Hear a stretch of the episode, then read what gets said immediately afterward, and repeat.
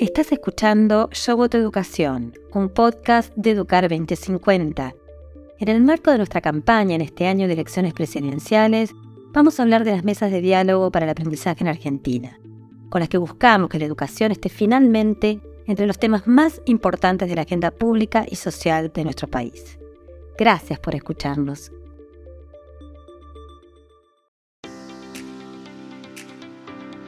En Argentina, solo 53 de cada 100 estudiantes que ingresan al sistema escolar llegan al último año de secundaria en el tiempo esperado. Y apenas 16 de esos 100 terminan con niveles satisfactorios de aprendizaje.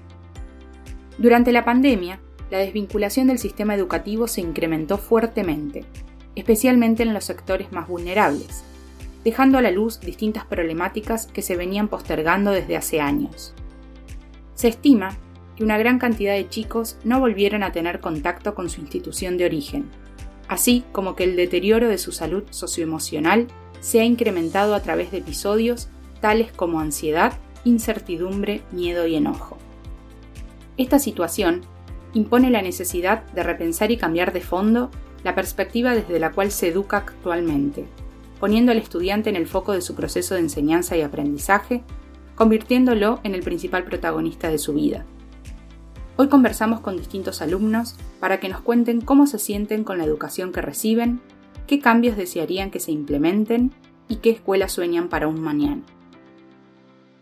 Buenas tardes a todas y todos y bienvenidos al quinto episodio de las mesas de diálogo para el aprendizaje en Argentina, nuestras mediar, que desde Educar 2050 llevamos adelante en el marco de nuestra campaña de comunicación Yo Voto Educación, que es una campaña que hacemos todos los años electorales presidenciales. Hoy vamos a conversar con uno de los actores protagonistas del sistema educativo que en general no es tenido en cuenta para escuchar su voz ni su punto de vista, como es el caso de los estudiantes. Son los principales destinatarios de lo que se genera en política pública educativa, sin embargo, no son convocados generalmente a plantear su mirada. Por eso para nosotros es tan importante esta mesa mediar y nos acompañan cuatro estudiantes, Jazmín y Fabricio, de la Escuela Libertador Simón Bolívar de Mendoza, cuya directora es Paula Mazzoni, y Melina y Tadeo, ambos de la Escuela Agrotécnica número 733 Benito Owen de Chubut, cuya regente es Soledad Coto. Todos llevan adelante proyectos de aprendizaje y servicio solidario, como carpintería de juegos y juguetes, tobogán vino y educación en movimiento, trabajando juntos por la comunidad. Y dos de ellos, Jazmín y Fabricio, además son locutores de un programa de radio, ¿no? Del programa de radio Simón Dice y Escucha. Así que muchas gracias por estar acompañándonos hoy, muchas gracias por estar en estas mesas mediar de Educar 2050. Voy a arrancar con la primera pregunta y esta la hago para que cada uno conteste, les voy a ir dando la palabra. En primer lugar, para escucharlos ustedes, que se presenten, que cuenten cuántos años tiene cada uno, de dónde son, a qué año de la escuela van. Y sumamos algo más Vamos a hablar mucho de escuela y de educación y en esta primera pregunta en su presentación, que nos digan qué les gusta hacer en su tiempo libre. Esa es la primera pregunta. Así que arrancamos a ver, Tadeo, que fuiste el primero en llegar. ¿Te animás con esta breve presentación? Adelante. Sí, bueno, buenas tardes a todos. Gracias por darme el espacio y la posibilidad de participar en la reunión. Y bueno, en mis tiempos libres eh, soy mucho de no estar en casa, y bueno, eh, lo que tiene que ver con las actividades rurales, me gusta participar, ya sea tanto hacer alambres, otras cosas como poner postes para alambrado, andar a caballo, recorrer, las cosas que se hacen en el campo, digamos, porque bueno, mi familia es del campo, bueno, tiene campo hace muchísimos años en la zona de Chubut, en la meseta, hace más de 100 años. Y bueno, esa costumbre ha pasado de generación tras generación, como bueno, otras tantas cosas. Y bueno, a su vez también eh, yo soy tirador deportivo y bueno, también en mis tiempos libres eh, disfruto mucho ir al polígono, que bueno, un polígono de tiro es una entidad autorizada para el uso eh, de armas de fuego legalmente registradas, que bueno, que no sé si sabían, pero bueno, el tiro deportivo es uno de los primeros deportes que se, que se pusieron en práctica en la Argentina porque derivan del origen militar, lo mismo que el atletismo, Y bueno, y el primer polígono de tiro data del 1853, me parece, que es el tiro suizo de Entre Ríos, si no me equivoco, y bueno, desde ahí han seguido la, la seguilla de polígonos, y bueno, donde yo suelo ir es el polígono general Conrado Villegas, que fue un, un militar que estuvo en la campaña del desierto, que en su momento era coronel, pero bueno, luego cuando el presidente Roca se retira en 1880, cuando ocupa el cargo de presidente, todo lo que es la parte de Chubut, eh, a lo que llegó, digamos, de Chubut y la mitad de Río Negro para abajo, quedó a cargo de él. Él también fue el fundador de Sporting de Trenquelauquen y bueno, es el primero de la Patagonia, fundada en 1903. Y bueno, eso es lo que disfruto en mis tiempos libres, como así también, bueno, leer historias de la Patagonia y, e historia argentina. Fanático, Tadeo, pero contanos cuántos años tenés además, cuántos años tenés, en qué año estás. Yo tengo 17 años y voy a sexto año de la orientación producción agropecuaria de mi escuela, ya que mi escuela cuenta con dos orientaciones que se eligen a partir del cuarto año. Se elige la orientación de técnico en producción agropecuaria y de técnico en mecanización agropecuaria. Gracias, Tadeo. Muchas gracias. Vamos con Meli. Contanos tu edad, tu año y qué te gusta hacer en el tiempo libre. Bueno, yo soy Melina Fragosa. Eh, yo voy a tercer año yo tengo 14 años, cumplo 15 este año. Y bueno, algo que me gusta mucho es estar al aire libre, por eso fue que yo elegí este colegio, porque yo primer año lo hice en, otro, en otra institución, que es la 751 de Trereu. Y me gusta mucho lo que es todo el campo, la naturaleza, las chacras, es algo que comparto un montón. Y, y por eso fue la elección que yo, que yo obtuve. Muchas gracias, Meli. Vamos con Fabricio. Hola, yo soy Fabricio Vázquez, tengo 17 años, eh, a un mes de cumplir casi 18. Em, bueno, soy una persona muy versátil, que le gusta hacer de todo todo el tiempo. Nunca puedo estar quieto y bueno, me, gusta hacer de todo. Bueno, vamos a una escuela en, en una zona céntrica, o sea, somos dos duplas diferentes. en ese caso, eh, bueno, los dos somos músicos, tipo, hemos ido a violín juntos. Eh, bueno, he hecho deportes, quiero estudiar psicología y, eh, bueno, creo que es. Le damos la palabra a Jazmín entonces. Gracias, Fabri. Hola, me llamo Jazmín, tengo 17 años, unos meses cumplo 18, estoy en quinto año, ya en el último año. Eh, yo pertenezco al bachiller de educación, nuestra escuela cuenta con tres bachilleres, Economía y Administración, Ciencias Naturales y Educación y Ciencias Sociales. Yo me encuentro en Educación y Ciencias Sociales. El año que viene pienso seguir Derecho y, bueno, como decía mi compañero Fabricio, en tiempos libres suelo tocar el violín o a veces prepararme un poco para el ingreso a la facultad el año que viene. Suelo leer mucho y escuchar música. Qué bueno, qué lindo. Has, ¿dónde vas a estudiar Derecho? En la UNCUYO. Hermosa universidad, buenísimo. Bueno, muchísimas gracias por las presentaciones, por compartirnos un poco de ustedes, para poder conocerlos. Voy a iniciar nuevamente con vos, Fabricio, para hacerte una pregunta. Te voy a preguntar que nos cuentes, que nos compartas, ¿cómo describirías tu escuela? ¿Sí? ¿Con qué sensaciones te identificás cuando estás en tu escuela? Y en este sentido, si te sentís acompañado, contenido, desde un punto de vista intelectual, emocional, Estamos trabajando mucho desde Educar 2050 en todo el tema emocional también, porque tuvimos una pandemia, ¿no? Que nos afectó mucho a todos y, y, alejarnos de la escuela también, o sea, nos generó un montón de cuestiones. Entonces, la pregunta es, describinos, contanos tu escuela y qué sensaciones te genera, qué, qué sentís cuando estás ahí. A la escuela que voy eh, me encanta, de elegido, eh, me costó mucho también para entrar y, y creo que todo lo que soy se lo debo a la escuela, porque es lo que me ha formado a mí durante tantos años, eh, lo que nos prepara también para seguir eh, nuestro camino cuando salimos.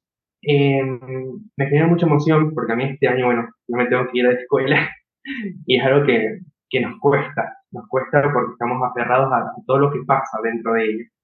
Es, es una escuela muy dinámica porque se trabaja con, de una manera muy, muy linda con proyectos, eh, siempre preocupados por el otro, eh, o lo que pasa dentro del establecimiento.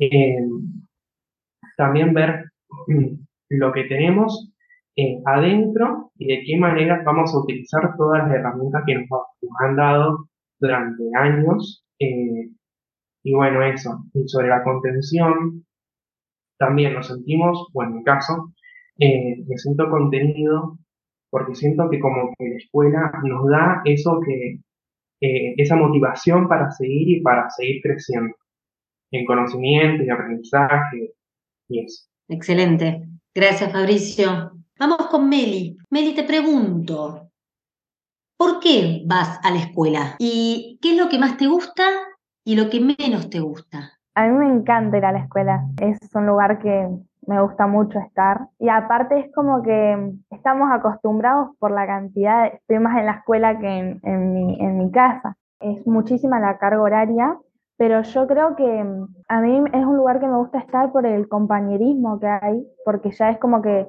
cada persona que está en el colegio ya es parte de tu vida, porque la ves todos los días, a toda hora, en todo momento, comer, desayunar y es algo muy lindo. Y aparte que mm, otra cosa que tiene nuestro colegio es que al no ser céntrico, que estás en, en, una chacra, no tenés señal. Entonces es como que te despegas un montón de lo que es las redes, los teléfonos, y es como que empezás a crear vínculos más directos. Yo creo que no hay algo que no me guste, salvo la cantidad de horas, pero después no es que tampoco la pase mal. Es una escuela re linda, como te digo, yo, yo tuve la decisión de querer cambiarme de colegio porque mi escuela anterior era céntrica iba a una escuela normal, cuatro horas nomás, y cambiarme a una escuela de que eh, están las chacras, a pasar a estar toda la mañana y toda la tarde, es un cambio y la verdad que no me arrepiento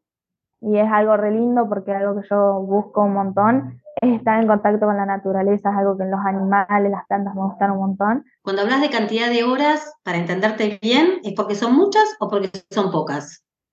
No son muchas horas. De las 7 y 45 de la mañana hasta las 5 de la tarde o 3, y si tenés suerte te toca un día a las 12, pero tenés que tener suerte.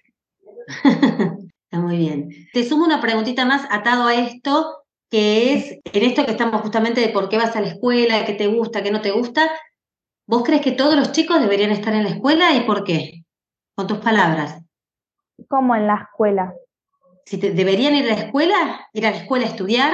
Ah, sí, sí, algo que yo creo que tiene que ser obligatorio siempre es el colegio, porque es, es lo que crea que la sociedad sea más por así decirlo, no sé cómo explicártelo.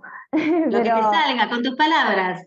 Yo creo que todo va en base de la educación y dependiendo de la educación que uno tenga es el tipo de persona que es cada uno. Por eso todo como una persona se refleja en la educación que recibe tanto en la casa como en el colegio. Gracias. Bien, vamos a Jazmín. Jaz, ¿te interesa lo que ven en la escuela?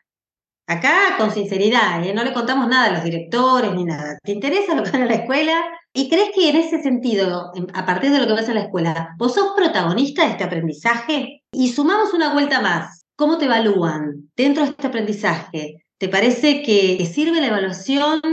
Eh, ¿Te sirve a vos para, para evaluarte a vos misma cómo, cómo aprendiste? Perdón?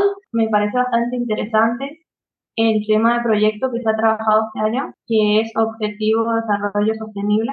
El tema que nosotros trabajamos es paz, justicia e instituciones sólidas, de ayudarme a ser como protagonista, puede que en algunas cosas, por el momento no estaría conectando mucho con el proyecto, ya que recién se comienza a trabajar, es algo muy nuevo, pero normalmente con los proyectos que se trabajan en esta escuela siempre son muy, como se dice, muy interactivos a fin de año siempre se termina eh, trabajando y aprendiendo muchísimo. Con respecto a las evaluaciones, nuestra escuela puede tomar escrita o oral. Eh, yo creo que, no sé, el método de evaluar está bien. Al evaluarnos, eh, nos están tomando todo lo que hemos aprendido en el año y si es que lo hemos aprendido realmente. La nota en algunos casos es como que nos muestra qué tanto se ha entendido o no el tema. Bien, y te sentís en algunas partes más protagonista que en otras porque te tenés que involucrar, pero si no hablamos solamente de este último año con estos proyectos que vos me estás contando, en general, en lo que fue transitar este secundario o, toda tu escuela, lo que te acuerdes, ¿te parece que, que pudiste ser protagonista de ese aprendizaje? ¿Te hubiera gustado hacerlo un poquito más? No, yo calculo que, que sí, que fui protagonista de mi, aprendizaje durante todo el transcurso y todo el trayecto de la secundaria. Bien, buenísimo. ¿Y esto te parece que tiene que ver con el tipo de escuela a la que vas? O sea, sí, porque es igual es una secundaria mm, no sería técnica ni con cargas horarias, sino con, se van las cinco horas correspondientes. Pero sí, o sea, le pone como bastante gana, por así decirlo, a la institución a enseñar los temas, didácticas, de, didácticas y dinámicas de, darlos. Buenísimo, Jas, gracias. Vamos con Tadeo. Tadeo, teniendo en cuenta la escuela, los aprendizajes, esto que, que transitaste un poco como le preguntaba recién a Has, yo te pregunto, ¿qué te gustaría, ¿a qué te gustaría dedicarte? ¿Seguir estudiando? ¿Trabajando? ¿Y crees que en esta decisión, en lo que vas a hacer en tus próximos pasos, tiene que ver justamente todo este aprendizaje, esta escuela, esta primaria, esta secundaria, que ya estás casi terminando. Contanos un poco de eso. Primero quiero hacer una aclaración. Eh, me confundí cuando dije que el primer polígono se fundó en 1853, es 1859. Me confundí con el año de cuando se hizo la Constitución. Estamos bien. Eh, yo pienso seguir estudiando veterinaria y bueno, eh, Creo que no pude haber elegido una mejor escuela que no sea esta porque esa fue una muy buena base, bueno, para lo que es la carrera veterinaria, ya que el año que viene, en séptimo año, eh, tenemos la materia de genética que salimos con una muy, pero muy buena base, que bueno, es una materia fundamental para la veterinaria. Bien, o sea que te parece que te forma, para eso te da la, plataforma, digamos, la, posibilidad para, y es lo que te gusta, vas a dedicarte a eso porque te gusta eso y es una escuela ideal si uno quiere seguir eh, la carrera de ingeniería agrónoma o veterinaria, es la escuela ideal. Me atrevería a decir que es la mejor de la provincia para seguir esas dos carreras, obviamente eh, haciendo el secundario. Tenías esa vocación, ¿no? Tu vocación era anterior, de veterinaria y demás, y justamente esta escuela te ayuda para eso.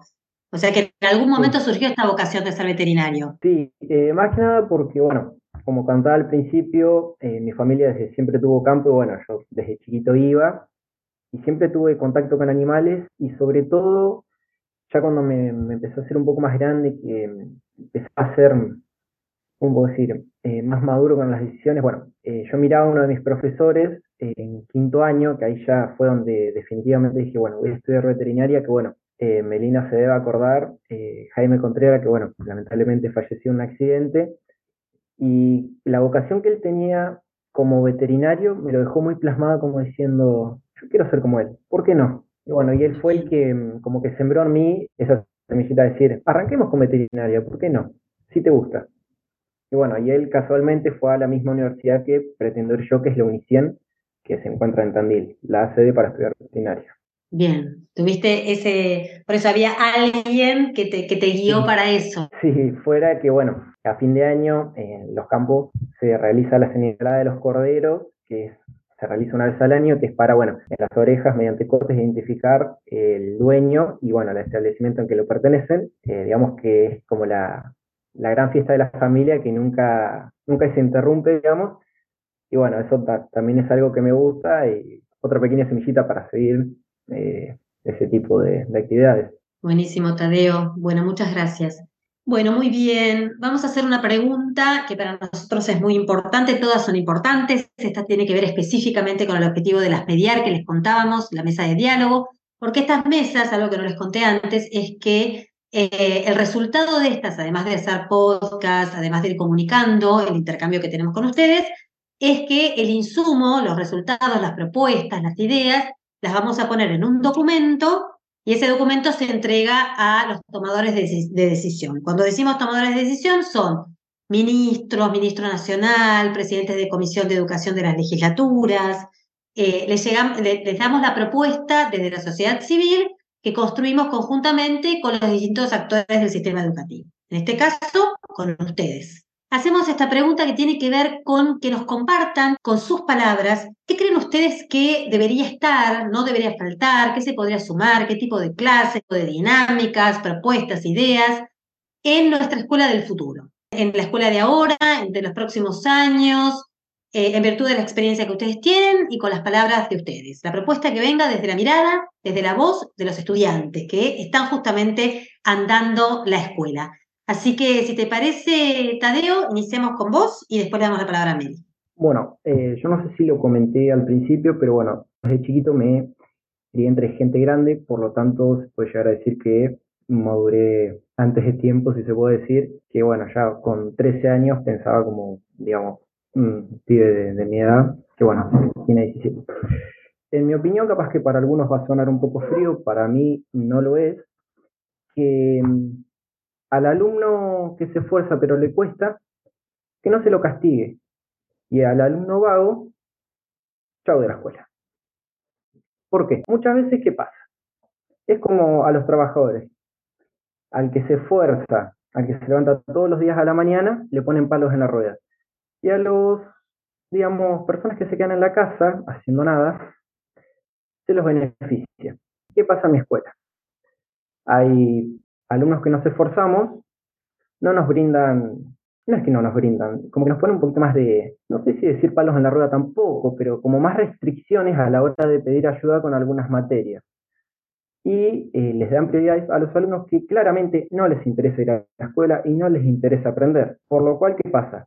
Yo que me esfuerzo y quiero aprender, no me dejan por esa persona que están ocupando lugar tratando a ver de qué manera podemos. Yo entiendo que, bueno, por ahí, por cuestiones te alejes de la escuela, que tampoco es el, método, porque por más que uno tenga problemas personales, sea los que sean, nuestra obligación es la escuela. Es así, no hay otra cosa para hacer. Y si se ve que ya no, no agarra viaje, chao, afuera del sistema educativo, porque capaz que hay otra persona que puede estar en ese lugar, que puede ser mucho mejor estudiante y que le cuesta, pero con un poquito de ayuda puede mejorarlo que la ayuda esa se la están dando al vago que no le interesa. Denle esa oportunidad al que sí se preocupa por aprender.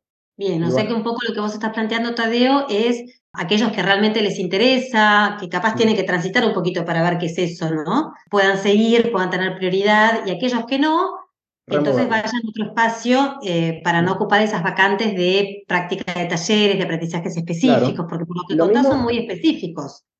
Sí, lo mismo en las escuelas comunes, que bueno, hay gente que no prefiere ir a una escuela técnica, pero a una escuela de jornada de 5 horas, de 8 a 1. Mm. Que bueno, eh, está bien que no te guste la escuela, pero si volvemos a lo mismo, si no te interesa, estás ocupando el lugar que alguien puede usar mucho mejor que vos y chau, y removerlos, no darle oportunidades, no por una oportunidad. Diferente es un alumno, eh, independientemente si es una escuela con talleres o no, si le cuesta pero le pone ganas, bueno, a ver, ¿cómo podemos hacer para arreglarlo? Pero que no le pone ganas, removerlo porque ocupa. se puede indagar un poco desde la escuela. Generalmente se hace en muchas escuelas el espacio de indagar por qué no le interesa la escuela, ¿no? ¿Por qué no está pudiendo también? Debe haber, hay varias causales, hay muchas. Algunos, como decís vos, puede ser porque, porque no les interesa, pero también saber por qué no les interesa. Muchos casos, ¿qué pasa? Bueno, en nuestra escuela, va en la provincia de realidad, estuvo muy afectada por el paro y nuestra escuela tiene la virtud, digamos, de que por más que haya paro, algunos docentes hacen y no hacen. Entonces, nosotros de nuestra jornada de las 7.45 hasta las 5 de la tarde tenemos clases, algunas veces no y otras no. Que por lo cual muchos padres optaron por enviar esos alumnos a la escuela. Y a la gran mayoría no le gustan los talleres. A ver, es entendible, pero si vos eh, entras a esta escuela, digamos, tampoco ser eh, digamos que, bueno, si no te gusta la escuela, chau. Pero digamos que algo que ver tiene que tener.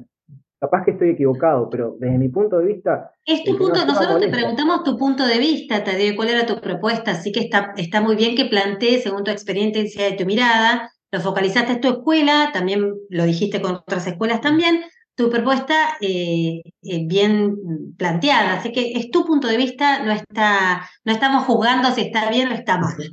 está muy bien que hayas planteado lo que a vos te parece. Mil gracias. Vamos con Meli. Meli. Bueno, eh, con respecto a lo que decía Tadeo, hay cosas en las que comparto un montón porque cuando yo quise entrar al colegio, entraron compañeros que yo conozco y que el año pasado terminaron repitiendo y a mí me costó un montón entrar a esa escuela porque lo que primero te piden en la escuela es tu boletín anterior, es lo primero que te piden. Si vos tenés la, baja las notas, no te van a dejar entrar porque ya es como que si en una escuela de horario, por así decirlo, normal, no te va bien, en los talleres es verdad lo que dice eh, Tadeo, le tenés que poner voluntad, quieras o no, porque es la base de la escuela, por eso es técnico. Si vos en los talleres no le pones esfuerzo, está bien, en diciembre lo vas a sacar, pero vos te, vas, te van a dar la tecnicatura cuando llegas a séptimo, pero no sabes, no nada, no tenés la práctica suficiente como para ser un técnico agropecuario o si seguiste en mecanización. Porque los talleres no son algo que sean fáciles, lo tenés que llevar en una trayectoria.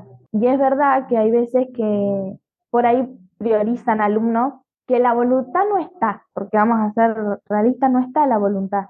Y al alumno que sí la tiene, es como que lo apartan, porque yo entiendo también que quieren que, eh, a ver si ese alumno puede llegar a cambiar el pensamiento o a ver si puede avanzar, pero vos no, no podés obligar a alguien a que tenga esas ganas de realizarlo o las ganas de que no, porque también puedo llegar a entender que los padres le eligieron el colegio, pero si tú, si, a ver, si el chico no quiere, no lo va a hacer y en algún momento se va a terminar yendo porque va a repetir un millón de veces o lo van a terminar llamando a la casa. Y es verdad, porque hay chicos que quieren el, espacio y no se los dan, porque hay veces que priorizan más a los alumnos que, que, que por ahí, porque también está el tema de que les cuesta, pero la voluntad está. Y otra es que no tienen ganas, la voluntad no está, no hay nada. Entonces ya está. Bien, Meli. Bien, es en línea, es lo que nos dijo eh, Tadeo. Es, se ve que es una, una, cuestión, una problemática que están atravesando en el colegio y por eso les preocupa. Y, por eso están planteando la, la, escuela nueva vinculada a este cambio. Así que lo tomamos. Gracias, Meli. ¿eh? Gracias por tu aporte. Eh, ¿Qué propuesta de escuela quisieran? ¿Qué sumarían? ¿Qué sacarían? ¿Qué mantendrían? Con las horas escolares yo creo que está bien, porque la mayoría de veces de una a 5 nosotros lo que tenemos es talleres.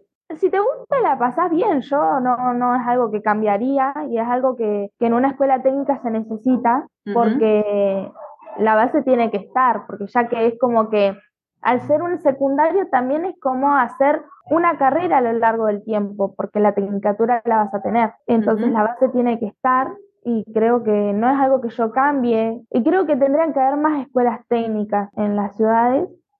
Y, nada, eso nomás. Muy bien, entonces mantendrías las horas y sí sumarías más escuelas técnicas porque te parece que es útil lo que aporta la escuela técnica, la educación. Muy bien, perfecto. Vamos entonces ahí ahora eh, a Fabricio, a Jazmín, con las propuestas de ustedes, de cada uno de ustedes, el que quiera primero hablar, los escuchamos. Bueno, nuestras propuestas, eh, o mejor dicho, las mías, arrancando, la escuela y que todos los conocimientos que se den sean más dinámicos de los que ya son, eh, a veces sacar un poco más las evaluaciones escritas, que ya no se ven más de esa manera, sino más con lecciones orales o trabajos en grupos, para mejorar la oralidad eh, y también enfrentarnos a la carrera que, queramos seguir y todo eso también dar ese acompañamiento y profundizar más en, en cada materia que tenemos en cada bachiller.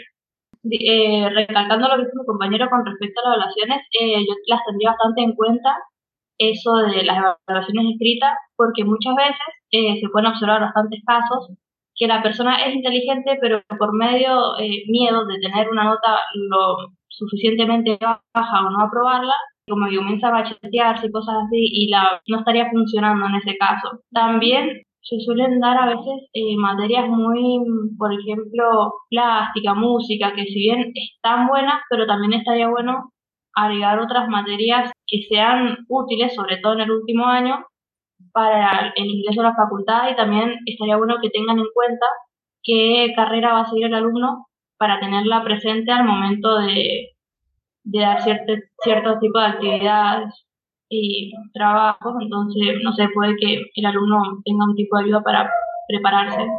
También quería agregar algo, que hace poco, este año mejor dicho, se arrancó un taller de debate. Nuestra escuela eh, cuenta con hacer modelos de Naciones Unidas, no sé si saben un poco de lo que se trata. Sí, sí, sí. Y este año se realizó y se van a ir realizando seguramente más adelante taller de debate que eso promueve que todos eh, nos expresemos mejor a la hora de debatir o de hablar en frente de muchas personas. Que eso estuvo muy bueno porque hace bastante tiempo que los chicos que organizan eso estaban luchando para hacerlo y por suerte este año les dieron ese espacio que, que bueno, lo tienen merecido y que hacía falta también. Excelente, una herramienta más, ¿no? Poder manejarse en la oralidad, en los discursos, en, poder hablar, en poder presentarse. Bueno, tiene que ver un poco con lo que decía Haas, esto de prepararnos para, para la facultad, para la próxima etapa, ¿no? Para etapas que también son distintas de nuestra, nuestro camino de escuela obligatoria.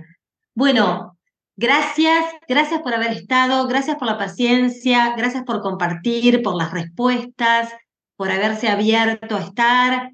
Eh, muchísimas, muchísimas gracias desde Educar 2050. Esto fue Yo Voto Educación, un podcast de Educar 2050. Gracias por estar del otro lado acompañándonos. Si querés conocer más sobre nosotros, entra a educar2050.org.ar y seguinos en nuestras redes sociales arroba educar2050.